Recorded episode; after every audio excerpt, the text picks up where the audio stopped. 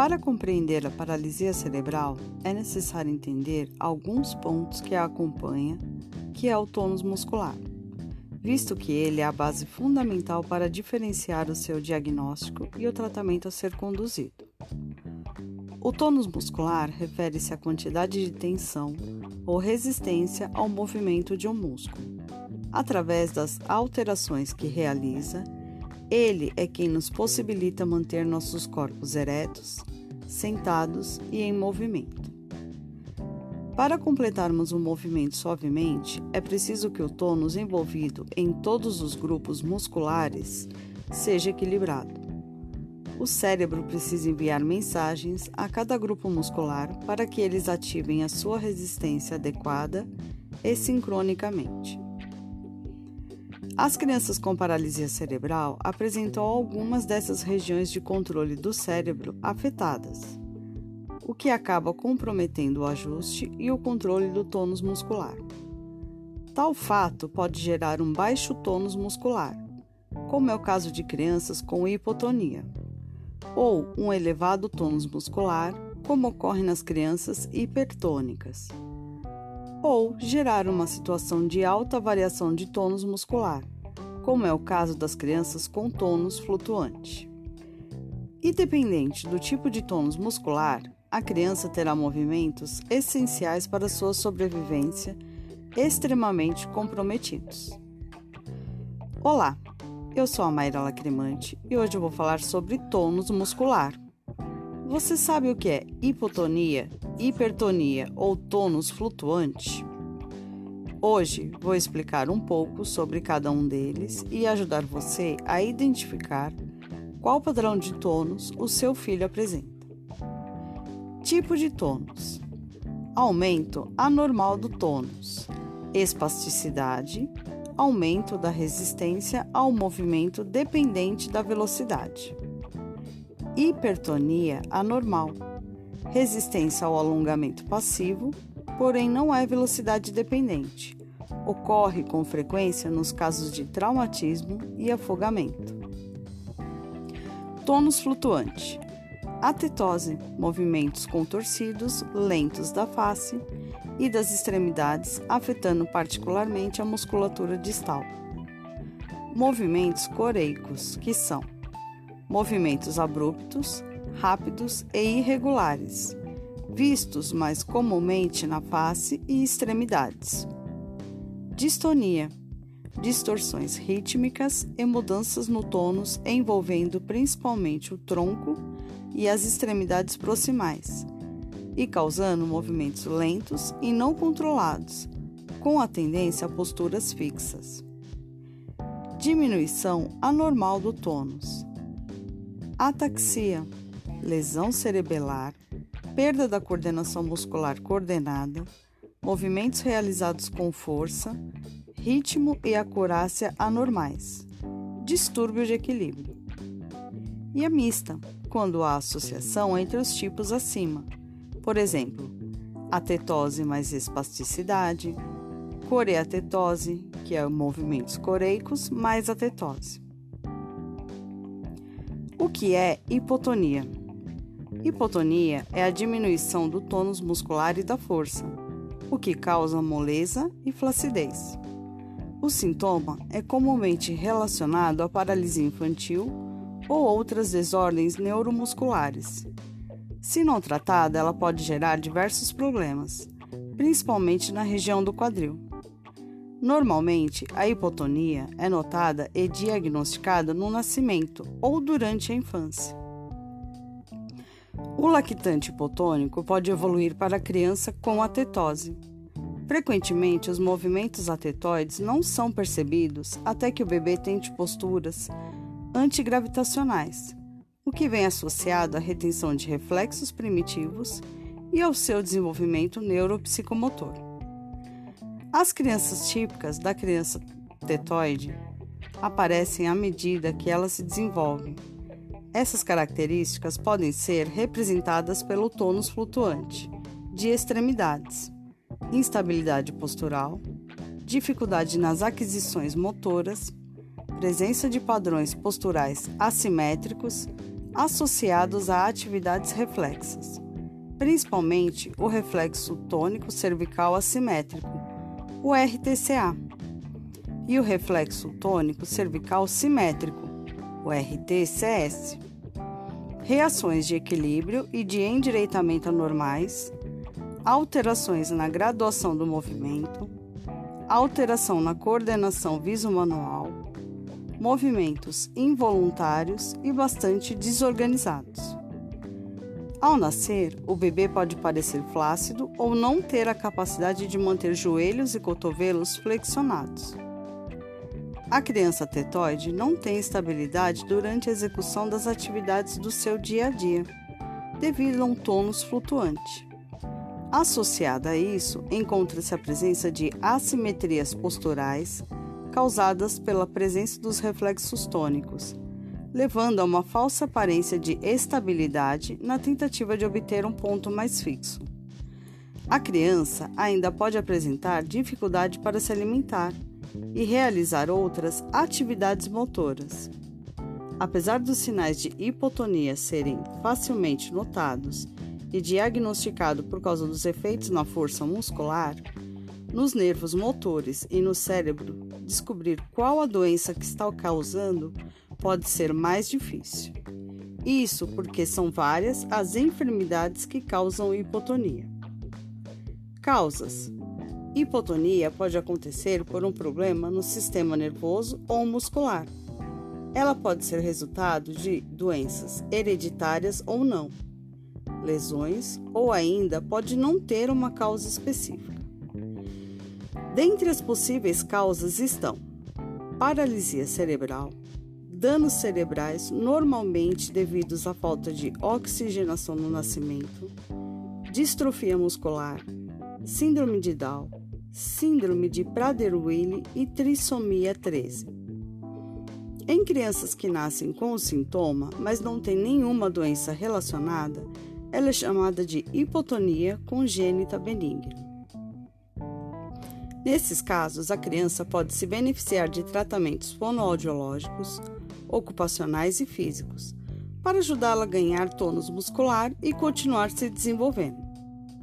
Algumas crianças com hipotonia congênita benigna têm pequenos atrasos de desenvolvimento ou dificuldades de aprendizagem que continuam ao longo da infância. Sintomas de hipotonia: A hipotonia, apesar de ser mais comum em crianças, pode surgir em qualquer idade, dependendo da causa. Os sintomas para crianças com hipotonia incluem falta de controle parcial ou total da cabeça, atraso no desenvolvimento motor, tanto para andar quanto para coisas mais finas, como segurar um lápis, e em pessoas de qualquer idade, os sinais são diminuição do tônus muscular, diminuição da força, reflexos pobres, hiperflexibilidade, dificuldades de fala, diminuição da resistência a atividades e postura debilitada. Hipotonia tem cura? Ter hipotonia, apesar de ser desafiador e uma condição permanente, não é uma condição que demanda tratamentos para o resto da vida, exceto se ela for causada por disfunções neuromotoras ou no cerebelo. Pode-se esperar que a pessoa diagnosticada com hipotonia tenha que aprender formas de desenvolver atividades do dia a dia e que muitas vezes precise de terapias que ajudem com isso. O que é hipertonia? Sintomas, causas e tratamento. A hipertonia é o aumento anormal do tônus muscular, em que o músculo perde a capacidade de estiramento, podendo resultar em aumento da rigidez devido à sinalização constante de contração muscular. Essa situação acontece principalmente devido a lesões nos neurônios motores. É a principal causa de hipertonia nas crianças com paralisia cerebral. As pessoas com hipertonia apresentam dificuldade para se movimentar, já que existe uma disfunção neuronal no controle da contração muscular além de também poder haver desequilíbrio e espasmos musculares. É recomendado que a pessoa com hipertonia seja acompanhado pelo médico neurologista e realize sessões de fisioterapia para aliviar as dores e melhorar a movimentação. A hipertonia está relacionada ao aumento excessivo do tônus muscular. Ela pode ser classificada como elástica ou plástica. Na hipertonia plástica de rigidez, está associada a lesão a nível dos núcleos da base. O membro do corpo afetado mantém a sua posição natural, mas ao ser mobilizado, sofre resistência cada vez mais intensa até que o músculo cede e permite a mobilização. Por sua vez, a hipertonia elástica está relacionada à lesão a nível de trato córtico-espinhal que gera a alteração da posição original do membro, que também tem sua mobilização impedida. Principais sinais e sintomas.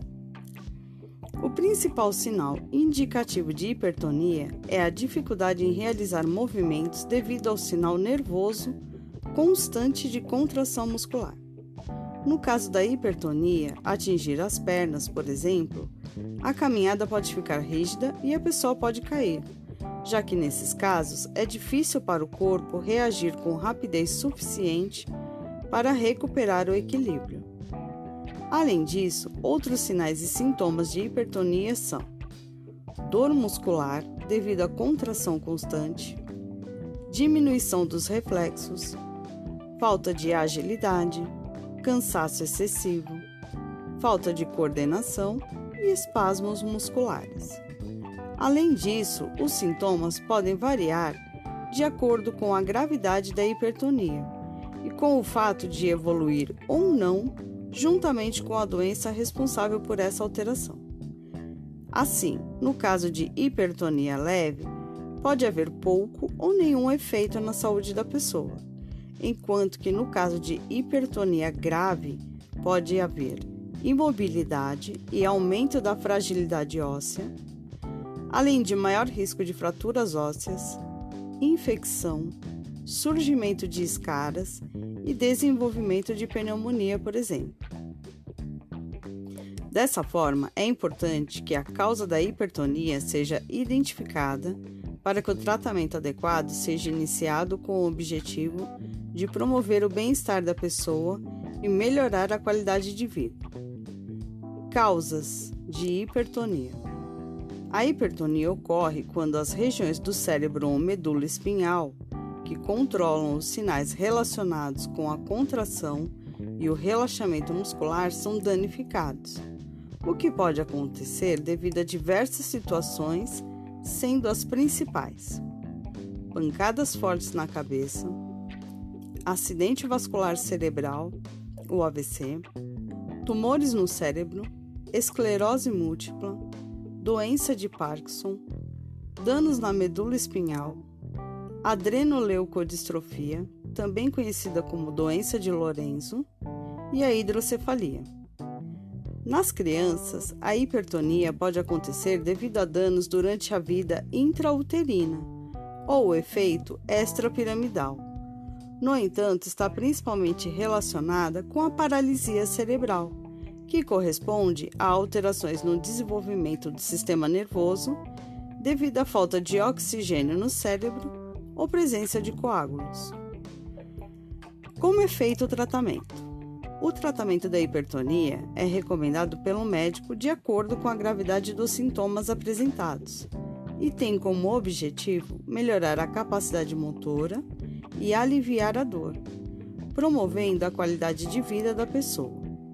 Para isso, o médico pode indicar o uso de medicamentos relaxantes musculares, que podem ser usados por via oral ou diretamente no líquido cefalorraquidiano.